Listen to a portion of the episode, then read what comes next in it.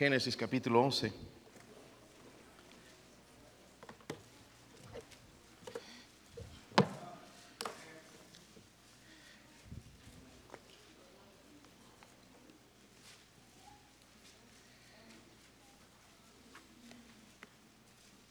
Siempre pensamos cuánto va a leer el pastor. No se preocupen, no es mucho. Es que algunos se duermen ya en la entrada, no sé. No sucede eso en el fútbol, en el cine, pues en la iglesia. Vamos a leer del 1 al 9, hermanos. Yo leo el 1, ustedes el 2 y todos juntos en el 9. ¿Lo tienen, hermanos?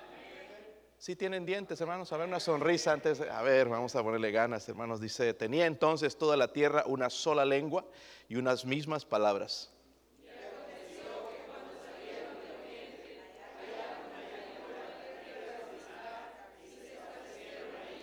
Y se dijeron unos a otros, vamos, hagamos ladrillo y cosámoslos con fuego.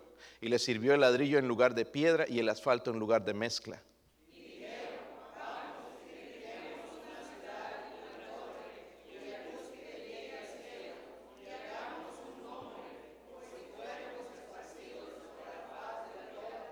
Y descendió Jehová para ver la ciudad y la, la torre que edificaban los hijos de los hombres.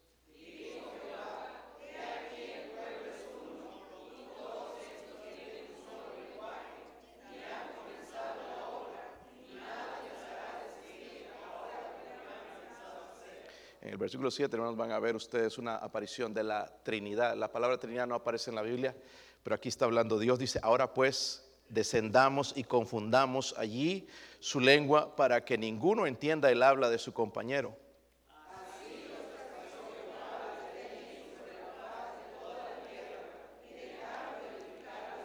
Todos, por esto fue llamado el nombre de ella Babel porque allí confundió Jehová el lenguaje de toda la tierra y de allí los esparció sobre la faz de toda la tierra. Padre, eh, ayude a su siervo, Señor. Yo no puedo sin su ayuda, Dios mío, yo no soy digno, Señor, de estar detrás del púlpito, Señor, pero si usted lo permitió, por favor, úngame, lléneme ayúdeme a predicar su palabra, Señor, con autoridad, con verdad, Dios mío. Oro por su presencia, oro que nos cambie, nos transforme. Oro, Señor, si hay alguien sin Cristo en este lugar, Dios mío, que en esta misma mañana, Señor, pueda reconocer, pueda entregar su vida, pueda rendir su corazón a Cristo. De una vez por todas, Señor. Y oramos, Dios mío, por su ayuda, Señor, en el nombre de Jesucristo. Amén. Pueden sentarse, hermanos. Sabemos ah, el engaño de Satanás, hermanos, eh, en el pasado sigue siendo el engaño hoy en día. Por ejemplo, allá en Génesis 3.5, cuando el diablo habló con, con Eva, le dijo estas palabras. Dice, y seréis como Dios. So, él estaba mintiendo, le estaba engañando. Le estaba diciendo a ella, seréis como Dios. ¿Cuándo? Cuando comas el fruto, el fruto prohibido. Y seréis, dice, como Dios, sabiendo el bien, el mal. En otras palabras, lo que Satanás le estaba diciendo es, ustedes van a ser libres siendo su propio Dios. Ustedes van a ser libres siendo su propio Dios. Y nada más, hermanos, al mirar hoy alrededor de nosotros, vemos que nada más lo que el diablo hizo, hermanos, es hacernos esclavos de tantas cosas. Esclavos del pecado, esclavos de la sociedad, esclavos del dinero, esclavos de la lujuria, esclavos de tantas cosas. O el diablo mintió. Ahora, volviendo a nuestra historia, hermanos, en Génesis, porque hay algo interesante aquí, trata el mismo asunto. Satanás tratando de unir al mundo en contra del Señor.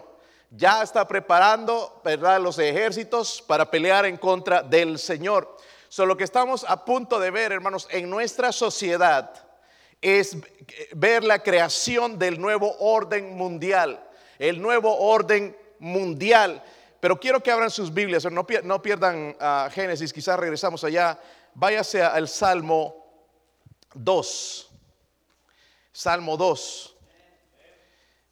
Es increíble, hermanos, cómo la Biblia da cuenta de todas estas cosas. Y el mundo vive ahí afanado viendo los noticieros a ver qué va a pasar si mañana se mejoran las cosas. La Biblia nos da, hermanos, la mejor profecía, ¿verdad? No falla. Eh, dice eh, capítulo 2, ¿están ahí, hermanos? Miren, dice, ¿por qué se amotinan las gentes y los, los pueblos piensan cosas vanas? Se levantarán los reyes de la tierra y príncipes consultarán unidos contra quién? contra Jehová y contra su ungido, diciendo, rompamos sus ligaduras y echemos de nosotros sus cuerdas. El que mora en los cielos se reirá, el Señor se burlará de ellos, luego hablará a ellos en su furor y los turbará con su ira. Pero yo he puesto mi rey sobre Sión, mi santo que, mi santo monte. Dios muestra, hermanos, definitivamente el desprecio en contra de los líderes, sean presidentes, sean primeros ministros, sean dictadores, sea cualquier rey, muestra el desprecio entonces de aquellos que se están reuniendo, porque esto es profético de la guerra que va a suceder en algunos años más adelante, la guerra del Armagedón, donde se van a reunir las naciones para pelear en contra del Señor Jesucristo. Y antes de esto, hermanos, vemos que el intento del hombre ha sido unir ¿verdad? El, mundo han tratado de unirlo, pero no han tenido resultado, eh, el, resultado que quieren. Pero ya en un, vemos que nosotros, hermanos, está a punto de cumplirse eso, está a punto de pasar. El Papa Juan Pablo II, voy a citar lo que él dijo, él dijo esto, para el final de la década, está hablando del año 2000. Todavía estamos en el 2000, ¿qué? Porque algunos saben en qué año están, ¿verdad? 2000. 20, eso seguimos en eso, ¿verdad? Para el final de esta década vamos a vivir bajo el primer gobierno de un mundo que jamás ha existido en la sociedad de las naciones. Un gobierno con absoluta autoridad para decidir los asuntos básicos de la supervivencia humana. El gobierno de un mundo que es inevitable. El lema y lo que está detrás de todo eso, hermanos, es la supervivencia humana, pero hay algo más ahí detrás de todo esto. Si, si fue profecía lo que dijo Juan Pablo II, no sé, si fue eh, eh, eh, ignorancia, no sé, o si conocía de todo esto, él sabía, yo no sé por qué, lo dijo, pero es cierto. Amén. Un día va a suceder esto, un gobierno de un solo mundo o lo que lo vamos a conocer como el nuevo orden mundial. Y toda esta gente, hermanos, que quiere crear un mundo, un nuevo orden mundial, viene de la imaginación de Satanás.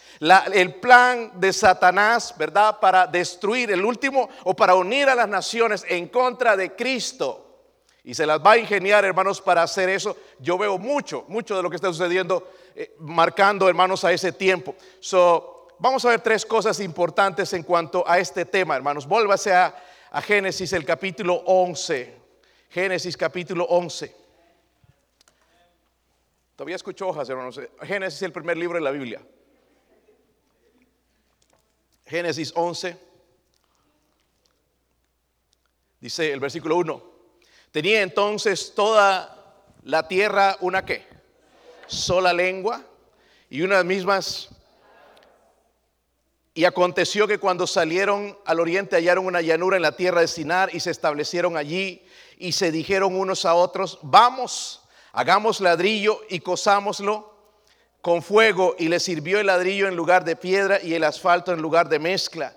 Y dijeron, vamos, edifiquemos una ciudad, una torre cuya cúspide llegue al cielo y hagamos un nombre por si fuésemos esparcidos sobre la faz de toda la tierra. Yo quiero, la primera cosa que quiero ver, hermanos, con ustedes es, es, esto, el desafío del hombre sin, sin, sin, perdón, ahí me equivoqué, sin Cristo. ¿Ok? El desafío del hombre sin Dios o sin Cristo. Ah, primeramente vemos a la raza humana que tenían un solo, no es lengua la que tienes, ¿verdad? Que sacas y bien larga, o quizás está partida por el medio, no. Eh, lengua se refiere idioma. Amén. Hay mucha confusión a veces cuando ven esa palabra lengua. Eh, habla también de, de, los idiomas. Hermanos, ¿había algo malo en construir una torre? No. Pero lo malo, hermanos, era la intención, la actitud arrogante del hombre, rebelión del hombre en contra de Dios. La palabra Babel, hermanos, por eso significa confusión.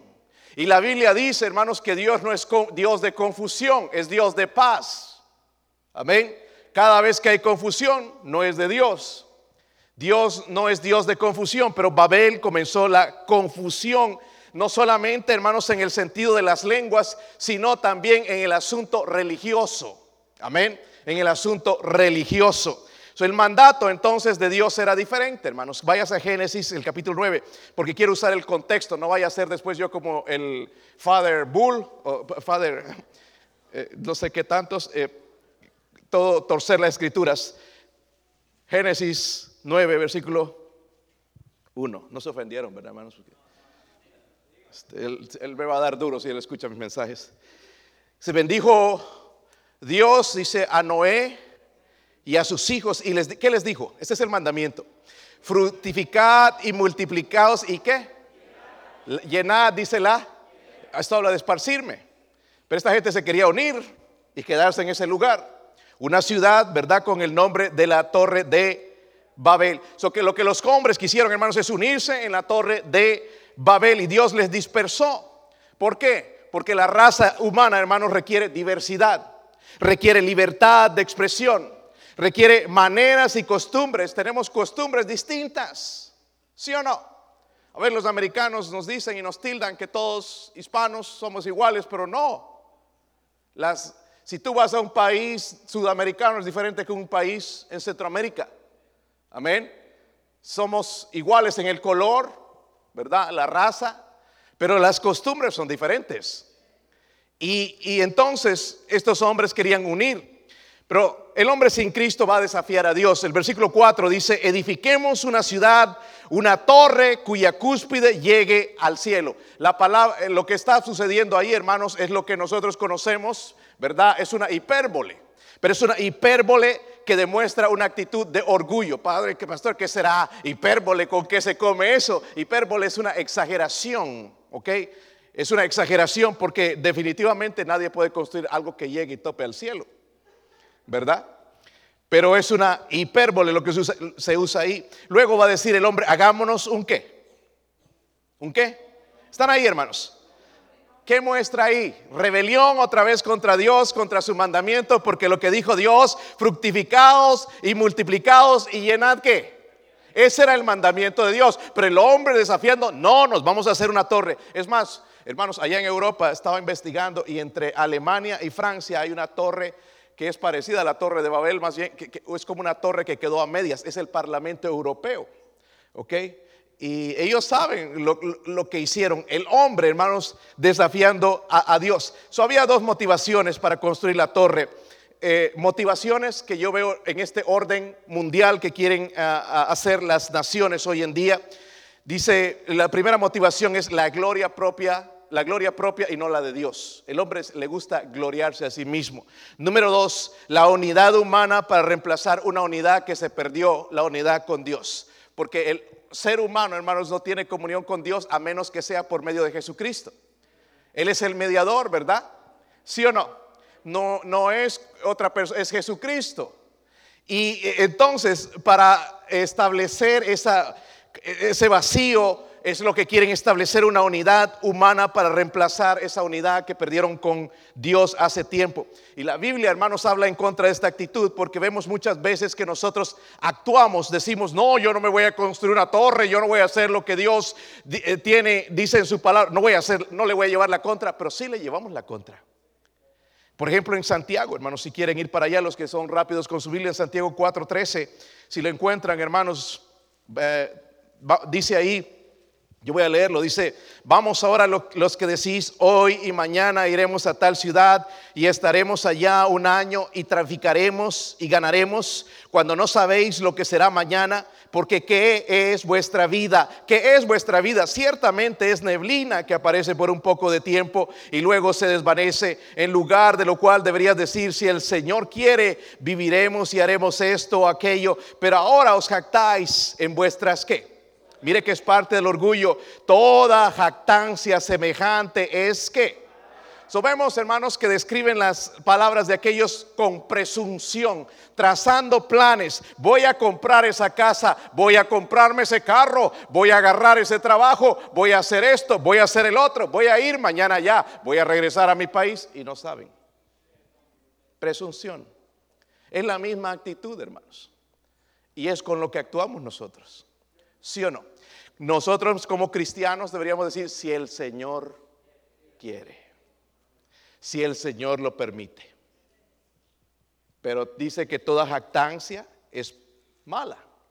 Otro ejemplo, hermanos, nos da el Señor en Lucas. Si usted, ya le mencioné, a algunos no les gusta buscar en la Biblia, pero si usted eh, le gusta, hermanos, en Lucas 12, versículo 18. Estaba leyendo, estaba escuchando a un predicador, me gusta mucho cómo él predica, enseña más que predica. Pero me gusta aprender de él, tiene muchos años en el ministerio. Pero este hermano cometió un error. Y yo ya hace tiempo cuando lo escuché diciendo esto, dije, va a tener problemas. Y el otro día lo escuché en una de sus predicaciones recientes y estaba diciendo esto. Por favor, no estén texteando durante el servicio, no estén mirando videos. Hemos encontrado, dice gente, incluso cuando se está sirviendo la Santa Cena, viendo videos. Pero yo dije, wow, si él hace un tiempo les dijo que podían traer sus teléfonos como Biblia entonces está chupando ahora las consecuencias. Yo aquí, hermanos, yo no quiero nadie con el teléfono. Si no trabajo Biblia, guarda el teléfono. Guárdelo. ¿Ok? Porque lo voy a mirar feo. Si me doy cuenta quién es de aquí, se lo esconde, pero no, no, traiga el teléfono. Ya pasamos tantas horas en él, hermanos. dejémoslo a un lado ahorita y abramos la palabra de Dios. ¿Ok? Abramos la Biblia. Lucas 12, versículo 18, dice ahí, otra ejemplo, dice de la misma actitud, esto haré, dijo, esto haré, derribaré mis graneros y los edificaré mayores. Y allí guardaré todos mis frutos y mis bienes. Y diré a mi alma, alma, muchos bienes tienes guardados para muchos años. Repósate, come, bebe, regocíjate. Pero Dios le dijo, necio, esta noche vienen a pedirte tu alma. Y lo que has provisto, ¿de quién será? Así es el que hace tesoro para sí y no es rico para con mi pregunta para usted, mi hermano, ¿usted es rico para con Dios o estás haciendo tesoros para sí mismo? Porque es la misma actitud, hermanos, de, aquella gente que les podemos dar duro. ¿Cómo van a hacer eso contra Dios? Edificar esa torre cuando Dios les dijo que se multiplicara, se esparcieran por diferentes lugares y, y nosotros haciendo lo mismo, hermanos, somos ricos para con Dios. ¿Verdad? Y este hombre rico, hermanos, no era más que un pobre miserable espiritualmente. Muchos de nosotros tenemos buena ropa, eh, manejamos buen carro, pero espiritualmente estamos bien pobres, en bancarrota. Y lachas, en garras, como dicen algunos, ¿verdad? Igual, hermanos, justamente por esta actitud de, de, desafiar a Dios, Dios dice, hermanos, y nosotros tenemos que hacer. Dios es Dios, Dios no ha cambiado y como cantábamos al principio, por eso tenemos que entender que Él es santo, santo, santo. Y no importa lo que tú pienses. Dios es soberano y Él hace lo que Él quiere. Y déjeme decirle, Dios no es malo, Dios es bueno. Dios tiene todo el derecho, Él es el creador. Es que a mí no me parece que esta manera sea así. O que por qué tanta hambre en el mundo, por qué tantos niños mueren. Hermanos, si tuviéramos el fundamento correcto, las cosas serían mejor. Pero nosotros acabamos haciendo las cosas desafiando a Dios. Amén. Y vemos el desafío. Luego, en Génesis, otra vez, hermanos, vuelvo hacia allá rapidito.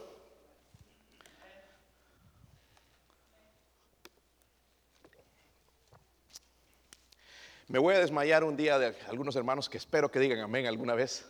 Me va a dar un ataque al corazón. Si quieres deshacerte de mí, esa es la buena manera. Ah, decir un amén alguna vez. Amén. no, pastor, yo lo quiero mucho. Sí. Versículo 4, sí lo tienen hermanos. Eh, leímos, pero quiero que, notemos algo ahí. Dice, ah, dijeron, vamos, edifiquemos una ciudad y una torre cuya cúspide llegue al cielo y hagámonos un nombre. ¿Por si qué? Miren, están pensando ya humanamente, por si fuéramos esparcidos sobre la faz. Dios les había dicho que se esparzan. Pero dices, no, si por eso somos esparcidos, construyamos esta torre, esta ciudad. Desafiando a Dios. Pero también, hermanos, veo ahí el desengaño del hombre sin Cristo. El hombre sin Cristo, hermano, está engañado. Amén. Y lo veo en este religioso, tratando de mostrar videos y engañando a la gente, escondido bajo una religión. Está, es sin Cristo, quieren ponerse encima de, de Dios, porque eso es lo que quieren definitivamente. Cuando el Papa aparece con sus dos deditos así, no es coincidencia. Poder temporal y sucesión apostólica, es lo que significa. Y por eso aparece en la foto así. ¿Verdad? Y nosotros nos damos, ¿por qué siempre aparece con los dedos así? Hay un significado detrás de todo esto. vemos que la gente, hermanos, es engañada por Satanás. En, Juan 8:44, Satanás, eh, Cristo dice de Satanás, vosotros sois hijos de vuestro padre, el diablo. Algunos piensan que yo hablo fuerte, pero mire cómo el Señor hablaba a veces. Yo no le he dicho a nadie así directamente en su cara, ¿verdad? Pero me gustaría. vosotros sois hijos de vuestro padre, el diablo. Él lo estaba diciendo a quienes? A los fariseos que eran religiosos, según ellos los únicos herederos del reino de Dios. Y los deseos de vuestro Padre queréis hacer. Vamos a ver cuáles son los deseos. Él ha sido homicida desde el principio y no ha permanecido en la verdad porque no hay verdad en él. Hermanos, no hay verdad en Satanás. ¿Cómo le quiere sacar verdad? No hay. No hay verdad, dice en él, lo que dice las escrituras. Cuando habla mentira, de suyo habla porque es mentiroso y padre de Cuidado con las mentiritas blancas porque no son de Dios, son del diablo. Hay una mentirita inocente. ¿Qué inocente tiene si el padre es el diablo? Chamuco, Belcebú, el diablo. Y muchos piensan, hermanos, que la solución al problema económico, porque va a haber un caos económico, que la solución es establecer este orden mundial que pronto se va a formar.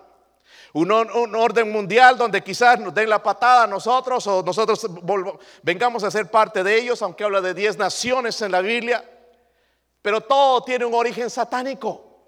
Un origen satánico. Y hay muchos grupos, hermanos, detrás de todo esto. Grupos con los cuales nosotros simpatizábamos. Por ejemplo, el comunismo. ¿Cuántos han vivido en un país comunista? Algunos no saben lo que es comunismo. Yo voy a explicar por qué esta nación está queriendo ir a ese punto, a ese lugar. Amén. Comunismo. La Biblia nunca habla de comunismo, habla de comunalismo. Por el comunismo dice, lo que es tuyo es mío. El cristianismo dice, lo que es mío es tuyo. Amén. Hay una diferencia que te saquen a punta de pistola las cosas. Amén. Nunca he visto, hermanos, que un país comunista salga adelante. Los líderes viven como reyes, pero el pueblo está muriendo de hambre. Y sucedió con Chávez, con Fidel Castro, con todos estos comunistas que ahora quieren venir aquí porque es la enseñanza en las universidades en los Estados Unidos. El comunismo, las enseñanzas de Carlos Marx. El comunismo, hermanos, ha causado la muerte de 100 millones de personas a través del hambre, a través de matanzas, política, genocidio, etcétera, etcétera. El comunismo, hermanos, es el enemigo de las almas, es enemigo de Dios. el objeto, hermanos, del comunismo es desmoralizar la sociedad. Es lo que está pasando aquí en los Estados Unidos, por ejemplo, destruir la cultura, destruir la religión. Miren, hermanos, se puede hacer protestas en California, pero no abrir la iglesia. Gobiernos comunistas, ideas comunistas, destruir los valores básicos de cualquier sociedad. Y algo de lo que decía Carlos Marx y Frederick Engels, que comenzaron con esto en 1848, decían abolir toda religión o quitar toda religión y toda la moralidad. Por eso tuvimos tanta inmoralidad. Los, los transvestis y todo eso, ¿verdad? Todo esto, hermano, está detrás de eso. Ellos quieren ese gobierno de un solo mundo, ¿verdad? ¿Por qué? Porque es lo que apunta a Satanás, al anticristo. Y nosotros allá, simpatizando con esta gente. Cuando todo, hermano, su filosofía es satánica. Hermanos, por eso yo les digo, lean la Biblia. Estudienla. Amén. Tendríamos, hermanos, ¿cuántos son ciudadanos aquí de los Estados Unidos? Levante su mano, sin miedo. No es para jactar, sino que, ok, vienen las, vienen las elecciones. Uno de sus derechos, hermanos, es votar. No que te voten, votar. Yo le animo, hermanos, a inscribirse, ¿ok? porque eh, esta es una de las elecciones casi más importantes en los Estados Unidos. ¿Ok? Si no sabes por quién votar, ven a hablar conmigo, conmigo, ¿ok? Yo te voy a mostrar la diferencia entre los dos partidos. No es que este me va a dar esto, este me va a dar el otro. No, no vamos a eso, hermanos. Vamos a ver lo que más se acerca a Dios. Aunque los dos están lejos de Dios, ¿verdad? Pero hay alguno de ellos que quizás tiene un poquito más de temor a Dios. Luego hay otro grupo, hermanos, los Illuminati. Sáquense un billete de un dólar. Sáquense un billete de un dólar. Estos son los billetes salvos que vienen a la iglesia en cantidades. Es el billete más importante en la iglesia. Y muéstrenle a su, vecino, ok, cuando terminan le muestran. No, no se, quiere, no se lo van a robar.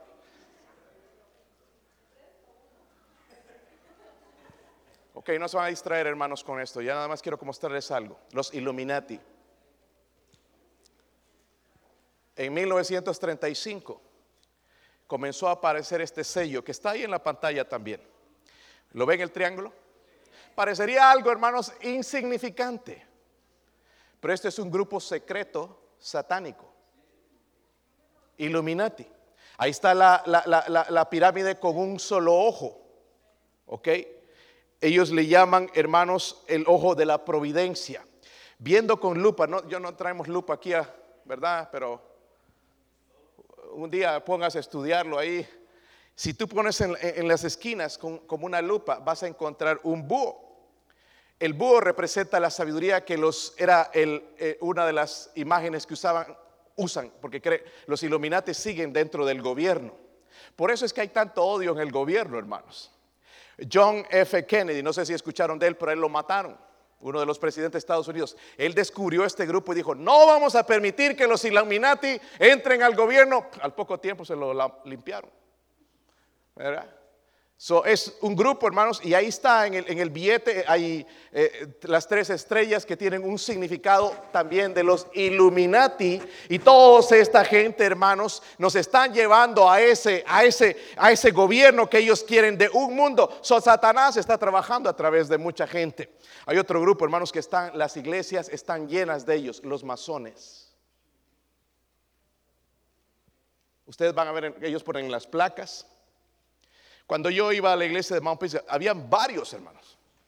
¿Y cómo es que estos están aquí cuando contradice todo, todo lo que ellos enseñan porque ellos no creen en Jesucristo?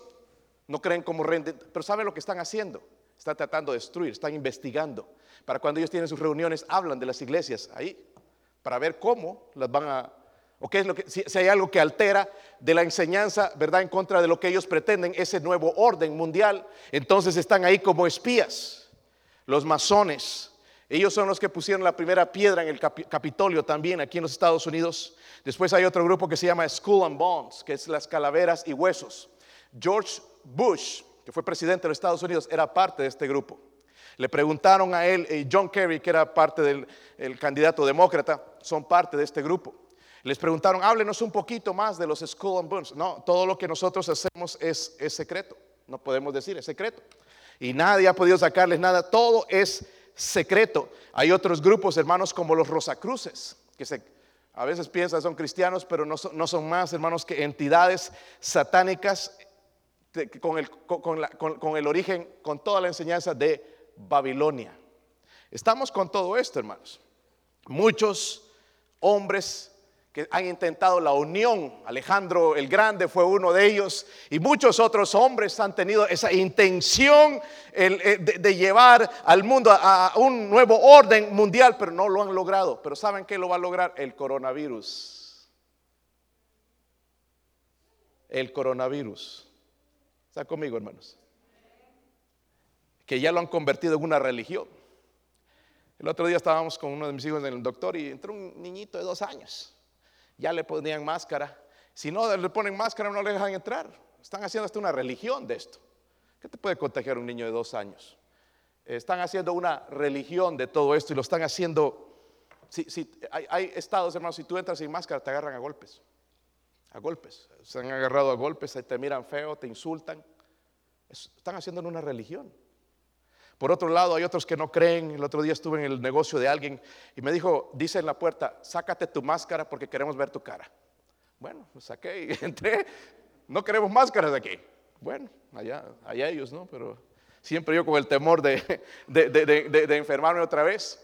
Lo están haciendo una religión y con, este coronavirus, hermanos, van a comenzar ese gobierno de un mundo, ese nuevo orden mundial. Un príncipe, príncipe Felipe dijo esto, si yo reencarnara, yo desearía regresar a la tierra como un virus asesino para bajar la población humana.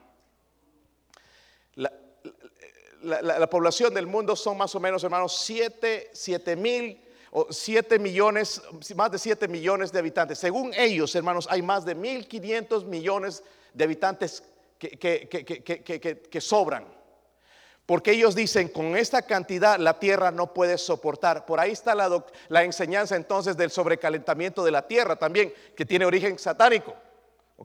Todo esto, hermanos, empujando a, esa, a, ese, a ese orden que la gente quiere de un solo mundo. Y esta es una de las razones, hermanos, por qué odian tanto a Trump.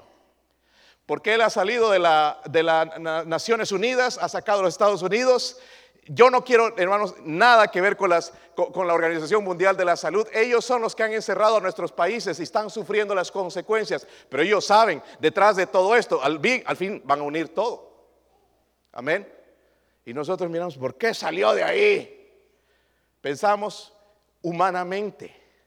Pero todo esto, hermanos, Todas estas organizaciones no tienen, hermanos, un buen fin. Ellos dicen, bueno, la, salud del, hombre. No, no, es, no es cierto. Por ejemplo, quiero hablar de un hombre que se llama Bill Gates. ¿Cuántos han escuchado hablar de Bill Gates?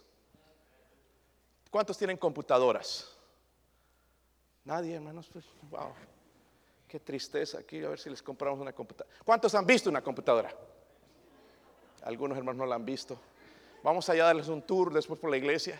Allá, hermanos, también les muestran las computadoras, porque no han visto una computadora. Hay un sistema que se llama Microsoft. Bill Gates es el, hombre, el segundo hombre más rico en toda la tierra. Yo antes, hermanos, pensaba que Bill Gates era el anticristo. Yo no sé si es anticristo o no, pero él está trabajando para el anticristo. Él es parte, él es el primer hermano filántropo en, en, todo el mundo. Cuando digo esto, hermanos, es que ama al ser humano pero no aman el ser humano con el amor de Cristo, sino de que el hombre sea superior, ¿entiende? Que se ama a sí mismo, por decirlo, por darse la gloria a él y nada que ver con Dios. Obviamente, él no tiene nada que ver con Dios. Pero Bill Gates es, hermanos, uno de los mayores portadores de dinero a la Organización Mundial de la Salud. Él ya ha preparado lo que le llama certificados digitales. Certificados digitales para identificar a los que están infectados por el COVID.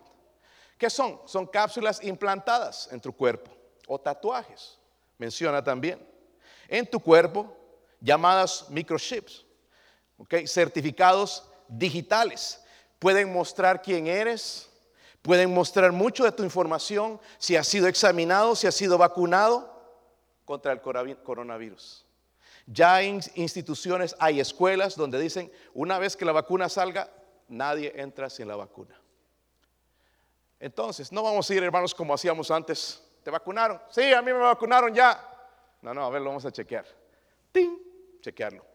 Si está vacunado. Ellos lo, van a poder ver. Hablé de eso las semanas pasadas, ¿verdad? De, que son pequeños, hay pequeños metales en la, vacuna y a través de los rayos ultravioleta ellos pueden identificar si tú tienes, incluso ese chip, va a saber, él nomás, ¿verdad? Él va a saber si tú has sido vacunado. So, mira lo que nos está llevando, ¿verdad? Les mencioné el miércoles en enero van a tener una, una uh, las naciones europeas una reunión a hablar acerca de la economía mundial. Dime, hermano, dígame si esto no viene pronto. Usted que anda ahí con el mojo caído, hermanos, apartado de Dios, yo no entiendo qué tiene que hacer Dios para que te levantes. ¿Qué tiene que hacer Dios para que te levantes? ¿Quieres ver el anticristo? Yo no entiendo, hermanos, qué más tiene que ver para agarrar fuego por Dios, para empezar a leer ese libro, para empezar a doblar rodillas y orar por aquellos que no son salvos, para orar de que Dios ah, tenga misericordia de la gente y aún de nosotros, porque si esto te da a ti, quizás te mata. Ay, no, pastor, yo tengo la salud de un toro. Bueno, El otro día que me agüitaron, hermanos, ya que te puede dar la segunda vez, dice que viene más fuerte. ¿Quién dice que si la próxima resistes? Amén. Estos días me estaban preguntando, pero y, si, si, te mueres, ¿estás tranquilo? Estoy bien tranquilo si me muero. Pero lo que sí me preocupa es mi familia. Como mencioné la vez pasada. Yo quiero dejar, si, si yo me muero, hermanos, yo sé dónde voy. Voy al cielo con el Señor, es mejor. Voy a ver a mi hermano Daniel Garlic, nos vamos a pegar un gran abrazo allá si nos podemos saludar. Voy a ver a, estos mis héroes en la Biblia, a Pablo, voy a ver a Isaías, voy a ver a Elías. ¿Qué mejor lugar que estar en ese? Pero sí me siento como que yo no he cumplido todavía con mi familia. Quizás tú ya has cumplido todo, pero yo me siento en esta manera. Y le dije, Señor, si usted me ha dado la oportunidad y me va a llevar el rapto, gloria a Dios.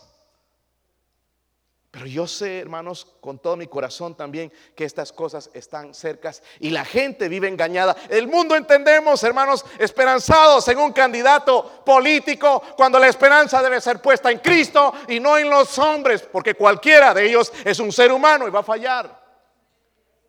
Honestamente, hermanos, yo no estoy de acuerdo con todo lo que Trump hace. Por ejemplo, estas alianzas me, asustan entre Israel y Palestina. Porque eso es parte de lo que el anticristo va a hacer. ¿Entienden? No me gusta la todavía él no ha, no ha, sido firme con la agenda eh, eh, eh, la agenda de, los, de, los, de las lesbianas, los, los, los, gays, los homosexuales, los travestis, toda esta gente. ¿Por qué? Porque quiere los votos de ellos. Si dice algo, pierde los votos. Aunque él sepa que está mal. ¿Entiende? Pero por otro lado, la otra, el, otro partido va con, el comunismo, con los Illuminati, con todo este, este grupo y esa orden. Entonces tengo que escoger cuál es lo mejorcito. ¿Sí o no? Que no hay nada, hermanos, que me gustaría en realidad o nos gustaría. Pero hay algo, hermanos, que sí se acerca más a nuestra libertad también religiosa. Porque es un derecho del, del cristiano la libertad religiosa. El congregarnos en la iglesia Hermanos, si alguien se enferma aquí, no vamos a cerrar la iglesia otra vez. Amén. No es esa la manera de actuar. Ah, no sé si se enfermaron todos. Bueno, ni modo, nadie puede venir. Pero tenemos que seguir. Es nuestro derecho. Pues quizás el gobierno, ¿verdad? Si recibimos un gobierno liberal, nos van a encerrar otra vez y nos va a decir, no iglesia. Pero podríamos ir por allá, hermanos, y hacer protestas y pelear, insultar a la gente y hablar en contra de Dios y no nos va a pasar nada. Pero mientras haya iglesia, no las quieren cerrar. ¿Por qué? Porque ya estamos viendo, hermanos, este nuevo orden, ¿verdad? Al menos quizás en pañales, ese nuevo orden ah, mundial. Hay otra cosa más, hermanos. Váyase al Salmo 2 otra vez. Estuvimos ahí un momentito. Salmo 2.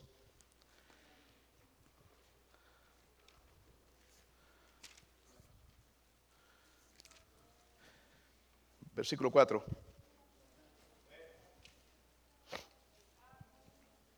Otra de las cosas, hermanos, no sé si han dado cuenta. Eh, por eso yo le digo a usted, hermanos, usted es salvo. No, no, no vaya al gobierno para pedir dinero.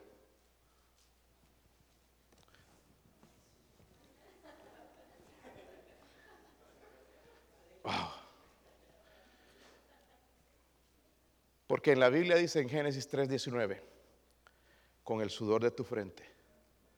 ¿Qué? Trabajarás. Pero el sistema comunista lo que quiere esto, hermanos, es sustituirlo por el desempleo y el subsidio. Una vez que ellos tienen control, porque quieren, quieren aparte de eso, sí te dan dinero, pero ellos van a tener control de ti. Y nosotros tontamente, ay, sí me viene el dinero. De alguna manera el gobierno se las va a cobrar. ¿Escucharon? No acudas al gobierno. Ven a la iglesia y dice a los hermanos. Eh, de verdad, hermanos, si estás en, no puedes trabajar, si estás, estás ya que cojo una pierna, pues ya, ya no puedes. Pero mientras hay salud, todavía hay trabajos por ahí. Dije, todavía hay trabajos por ahí. Pastor, me consigue uno. Pues, acérquese a mí, yo le consigo un trabajo. En serio. Pero esto es parte de la agenda, hermano, de Satanás. los gobiernos comunistas y nosotros caemos en sus trampas porque no tenemos discernimiento, porque no tenemos comunión con Dios y caemos en esa trampa en vez de creer lo que Dios dice.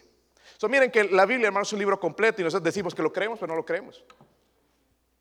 Están enojados algunos. Yo pensé que eso no pasaba aquí, hermanos. Pensé que las iglesias allá de los ancianitos, nada más, el Medicare y, y lo demás, el, doctor William, ¿cómo se llama? El, Wilfredo. Miren el, el, versículo 4. Capítulo 2, versículo 4. Dice, el que mora en los cielos, ¿quién es el que mora en los cielos? Dios. El que mora en los cielos, ¿sé qué? Se reirá. El Señor se burlará de ellos. ¿De quién? De todos estos que se están reuniendo para pelear contra Él. Luego hablará a ellos en su qué. Lo vemos en Apocalipsis en la manera que dice que Solamente cuando se reúnan con Él, con la palabra de su boca, los va a destruir. Dice, luego ahí entonces, y los turbará en su qué. Los turbará en su... Sabemos, hermanos, el desafío, ellos están desafiando a Dios, que no creemos en Dios, que por qué suceden estas cosas, que, vamos, que la única, el otro día escuchaba de un supuesto cristiano, me acerqué a hablarle ese, con miedo, se me acercaba. Eh, y está, me empezó a hablar un poquito de la situación, ahí qué mal están las cosas y nuestra única esperanza es la vacuna. Estaba pensando, es cristiano, va a la iglesia. Nuestra única esperanza es Cristo. Nuestra única esperanza es Cristo, no la vacuna. La vacuna, hermanos, y aún dicen los científicos que no va a tener más que el 60% de efectividad o 40%. Pero Cristo salva 100%. No 90%, por eso yo no tengo que buscar otra religión. 100%. La Biblia dice que en Cristo estamos completos. Hay de estos que quieren un sacerdote, hermanos. Yo no entiendo para qué quiere un sacerdote, un hombre pecador, eh, eh, abusador de niños, viviendo doble vida. No sé para qué quiere un hombre cuando Cristo nos hace completos. Yo no entiendo la, hermanos, bueno, ahora que, soy salvo y puedo imaginar en un converso, pero no un cristiano dependiendo de las cosas, dependiendo del hombre. Por último, vamos a ver esto, el destino del hombre. En nuestro texto dice que el Señor dice, se reirá, número uno, dice, se burlará de ellos, luego hablará a ellos en su furor y los que turbará con su... Sí, va a haber un tiempo donde Dios se enoja. Dios es bueno, misericordioso, lleno de gracia, de amor, pero un día se va a irar. Y hay de todo aquel que se opone a Dios y a su palabra. Se reirá. Va a frustrar, hermanos, el, intento de los hombres. Vimos allá en la torre, los, los, dice, descendamos y confundamos y se esparcieron. ¿Quién puede trabajar, hermanos, hablando otra lengua? Tú hablando, y el otro ya, no se puede. Se esparcieron, mejor vámonos. Y ahí comenzaron los idiomas. Amén. Confusión. Es lo que vive este mundo. Y Salmo 2 entonces habla explícitamente del futuro, cuando Satanás ya haya logrado esa, unión mundial, de pelear contra el Señor allá en la batalla de Armagedón. Pero él dice que en su furor los turbará con su ira. La Biblia dice, es horrenda cosa es caer en manos de un Dios. Como dije, Dios es misericordioso, pero va a haber un día donde va a vengar a toda esta actitud de gente sin Cristo. Bueno, para resumir todo, hermanos, el que va a lograr esa unión es el anticristo. Amén. El anticristo. Va a lograr esa unión. Vamos a ir a varios versículos, hermanos, allá en Apocalipsis 13. Eh, vayan allá. Más le vale, hermanos, que lo, lo, lea, lo busque. Si usted no es salvo, busque a este Señor, al Señor Jesucristo en esta, en esta mañana. Apocalipsis 13. Eh, Satanás va a lograr esto, hermanos, la adoración, va a lograr el reino por un tiempo, pero no va a ser mucho. Apocalipsis 13, versículo 8. ¿Están ahí? Y lo adoraron, ¿qué? Todos los... ¿Pero quiénes? Espérense, espérense. ¿Será que algunos miembros de la iglesia bautista están aquí? Wow, qué pregunta, ¿no?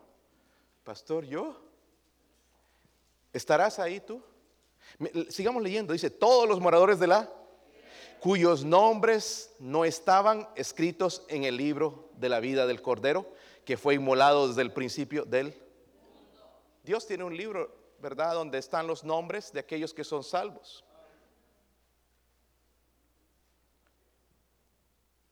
Tu nombre está ahí. No que eres religioso, que leíste la Biblia, que tremendo fiel en la iglesia. Tu nombre está inscrito en el libro. Porque si tu nombre está inscrito en ese libro, tu actitud es diferente. Tu actitud hacia Dios no es una actitud de rebeldía. Pero yo veo aquí hermanitos que vienen con una rebeldía todo el tiempo. Hermanito, no es hermanito entre comillas, porque el Padre Toro nos llama hermanos separados. Yo no soy hermano de él. En serio, él no es mi hermano. Hermano Fidencio es mi hermano. ¿Dónde está? Ese hermano yo creo que sí es salvo. ¿Verdad? Sí eres, ¿verdad, hermano? Si te mueres hoy, ¿dónde vas? Esperamos eso, ¿verdad? Hermano Antonio es salvo. Sí, ¿verdad? Maudiel. Sí. Tú eres salvo, ¿verdad? 100% seguro. Estos son mis hermanos en Cristo. No un hombre que me dice que tengo que acudir, que tengo que ir a alguien para interceder por mí, para ir al cielo. Cristo intercedió por mí. Entonces, como yo creía eso, puse, me arrepentí de mis pecados, porque hermanos, escúcheme bien, si no hay arrepentimiento no hay salvación. Y muchos de nosotros hicimos la oración, el Señor te acepta hoy y, sálvame, pero no nos arrepentimos. Ahí seguimos mirando cosas malas, seguimos haciendo lo mismo, seguimos rebeldes. Y decimos que somos salvos. Porque aquí lo tengo en la Biblia, pastor, el 2 de junio del 2013. Eso no te salva. Dice, el Señor lo dijo, por sus frutos los conoceréis. Pero hay hermanos que honestamente yo no veo ni un fruto. Es más, son los que se rebelan, los que me critican, los que critican a otros hermanos. ¿Cómo es que nacieron de nuevo? Entonces, cuando venga la bestia o el anticristo de, perdido que de rodillas lo vas a adorar porque él va a hacer señales grandes, él va a tener mucha carisma, él va a ser atractivo y vas a caer de rodillas y lo vas a adorar. Y todo lo que te enseñó el pastor fue mentira. Este es el verdadero Dios, este es el Mesías, no hay otro. Hay de rodillas plantado orándole. Estos van a ser los que van a adorar a Satanás. Pero hermanos, el juicio viene para los que están sin Cristo. Porque no se queda ahí la historia. Váyase a Apocalipsis 14, están cerquita. Miren el versículo 9. Y el tercer ángel lo siguió diciendo a gran voz, si alguno adora a la bestia y a su imagen y recibe la marca en su frente o en su mano, él también beberá el vino de la ira me imagino que aquí el Padre Toro también debe beber vino, porque en todos los versículos que hay vino, él bebe vino. Debe gustar el vino. ¿Por qué se ofenden, hermanos? Como que le debe gustar, ¿no? El doblar el codo. Debe ser de los que dicen, no hay nada malo, Cristo hizo vino. Y no debe, Cristo hizo vino. Sin investigar, sin entender, hermanos, que la Biblia no habla del vino intoxicante, sino el fruto de la vid. Miren aquí la copa. La copa no está hablando de la copa, está hablando del sacrificio de Cristo. Pero cuando no entendemos la escritura, torcemos. Amén. Y eso es lo que ha pasado, hermanos. Dice, beberá el vino de la ira de o más bien lo que va a pasar con aquellos que rechazaron a Cristo, que hicieron una profesión, que vinieron a una iglesia bautista, que escucharon el mensaje, pero nunca fueron salvos, beberán de la vina, del, vino, de la ira de Dios, su ira, su castigo. Y dice ahí que ha sido vaciado puro en el cáliz de su ira. Y será, escúchenme bien hermanos, atormentado. ¿Cómo es que entonces dicen los testigos que te mueres y se acabó. Ahí dice que serán qué. Si estás muerto no puedes ser atormentado. Algunos viven atormentados por la esposa. Digo, por, por el esposo. atormentados con otras cosas. Pero este tormento, hermanos, que vivimos aquí es temporal. ¿Sí o no? Pero el tormento en el infierno es eterno. No son 10 años, no son 20, no son 100, no son miles, por la eternidad. Dice, serán atormentados con fuego y azufre delante de los santos ángeles y del Cordero, y el humo de su tormento sube por los siglos de los siglos, y no tienen reposo de día y de noche los que adoran a la bestia y a su imagen, ni nadie que recibe la marca de su... Oh, Dios es justo, hermanos. ¿Por qué envió a su Hijo para morir por nosotros? Él no tenía que hacer eso. Pero porque Él no nos quiere ver en esa situación, envió a su Hijo Jesucristo para salvarnos. Y la única manera de librarnos de este juicio es arrepintiéndonos y poniendo nuestra fe, nuestra confianza en el único Salvador, Jesucristo. Tiene que haber una molestia por nuestro pecado, por nuestra indiferencia, porque venimos a la iglesia sin ganas, venimos, sin, venimos tarde, venimos sin ganas, no cantamos, no adoramos a Dios, no leemos la Biblia, no adoramos. ¿Cómo podemos ser salvos de esa manera? Algo tiene que suceder en el corazón para que haya vida, deseo de leer la Biblia. Yo recuerdo, hermano, la vez que me testificó, mi pastor me guió a Cristo, me regaló una Biblia. Yo nunca había leído la Biblia. Yo criticaba a mi mamá que tenía una Biblia. Y le decía, ese libro es la palabra del hombre. Y nunca lo había leído. Pero una vez que fue salvo entendí que esa palabra no era palabra de hombre, era palabra de Dios. Y empecé, hermanos, a buscar en ese libro. En una noche, hermanos, tenía un hambre de sed de Dios. Me leí no sé cuántos capítulos porque tenía ganas y sed de Dios, algo que nunca jamás había pasado. Tú que no agarras la Biblia hace como tres meses, ¿cómo dices que eres salvo? ¿A quién quieres engañar? Hermanos, yo dejo de leer un día y me siento como que me falta algo. No, pecador, porque Cristo murió por nuestros pecados. ¿Cuántos comen en, el día? A ver, levanten la mano, hermanos. miren los que no comen, que algunos no comen. Los voy a invitar a comer al Chick-fil-A ahora. Este, te sientes mal, ¿verdad? Como cuando falta el almuerzo. Y tú que comes como paquete de tortillas. Se siente mal, hermano, si uno no come. Si estás trabajando, ¿verdad? Falta energía. Es normal. ¿Sí o no? ¿Cómo es que podemos vivir espiritualmente si no nos alimentamos espiritualmente? Es que es aburrido. ¿Sabe por qué te parece aburrido? Porque no es salvo. Yo estaba leyendo esta mañana nueve capítulos, hermanos, cómo me gozaba en ellos. Y con sueño ya, porque mi hija no podía dormir anoche, pero allá arriba en mi oficina leyendo y wow, y marcando. Y ya, wow, Señor, qué bendición, qué tremendo eso que escribiste. ¿Cómo es que la gente no lo puede ver? ¿Sabe qué es eso? Es el Espíritu Santo porque en mi carne no hay ningún deseo. Yo le animo a ustedes, cada uno de ustedes, a examinar su corazón, porque ese nuevo orden mundial viene. Y ese orden, hermanos, recordemos que la Biblia habla de Satanás como alguien que tiene poder. ¿Sí o no? ¿Tiene poder de hacer milagros? ¿Tiene poder de hacer milagros? Sí. Mira, es un milagro que está en la iglesia. En serio. Yo ya sé más o menos aquí unos cuantos que ya en unos meses ya no van a estar aquí. Yo te podría decir con nombres. Están porque se los traen a la fuerza. Pero en un tiempo ya no van a estar aquí. ¿Cuál es el problema, pastor? El problema, hermano, entre comillas, es que nunca has nacido de nuevo. Y la Biblia dice, el que no naciera de nuevo no puede entrar al reino de Dios.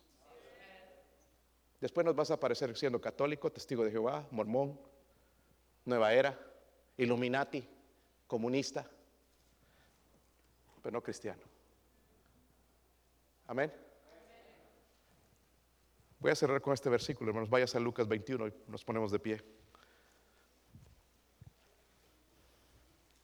Porque no sabemos cuándo va a suceder esto, pero si hay advertencia en la Biblia, si hay advertencia.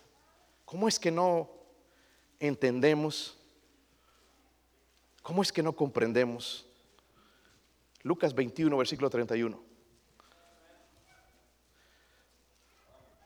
¿Están ahí, hermanos? Miren lo que dice ahí. Son palabras de nuestro Señor Jesucristo. Amén. Él es mi Salvador y es mi Señor. No solamente es mi Salvador, es mi Señor. Por eso le sirvo y le amo. ¿Están ahí? Mi esposa va a tocar algo en la invitación. Yo quiero que preparen sus corazones y lean con el sentido, con todo su corazón. Dice, así también vosotros, cuando veáis que suceden estas cosas, sabed que está cerca el reino de Dios. Está sucediendo algo que jamás habíamos visto. ¿Sí o no? La gente esperanzada, ¿cuándo se va a ir el coronavirus? No se va a ir. Quizás enterramos a alguno aquí, quizás me entierran a mí. Pero nuestros, nuestros nombres pueden estar inscritos en el libro de la vida. Es nuestra única esperanza. El Señor, hermano, nos dejó a ciegas, nos dio unas advertencias. Dice, cuando veáis que suceden estas cosas, saber que el reino de Dios está cerca. ¿Sí o no? ¿Alguno ha cruzado una calle, hermanos? Nunca, quizás algunos, ¿verdad? Y viene un camión de repente y lo ves allá el camión y viene con toda, ¿no? El camión es difícil frenar. ¿Te vas a quedar allá al frente? Algunos se quedarían. ¿Será que me va a pisar? ¿Será que frena? No, te quitas. Porque si no te aplasta. No importa cuán grande estés, te va a aplastar. Cuando vemos estas cosas venir y no hacemos nada al respecto, algo está mal en nuestra vida espiritual.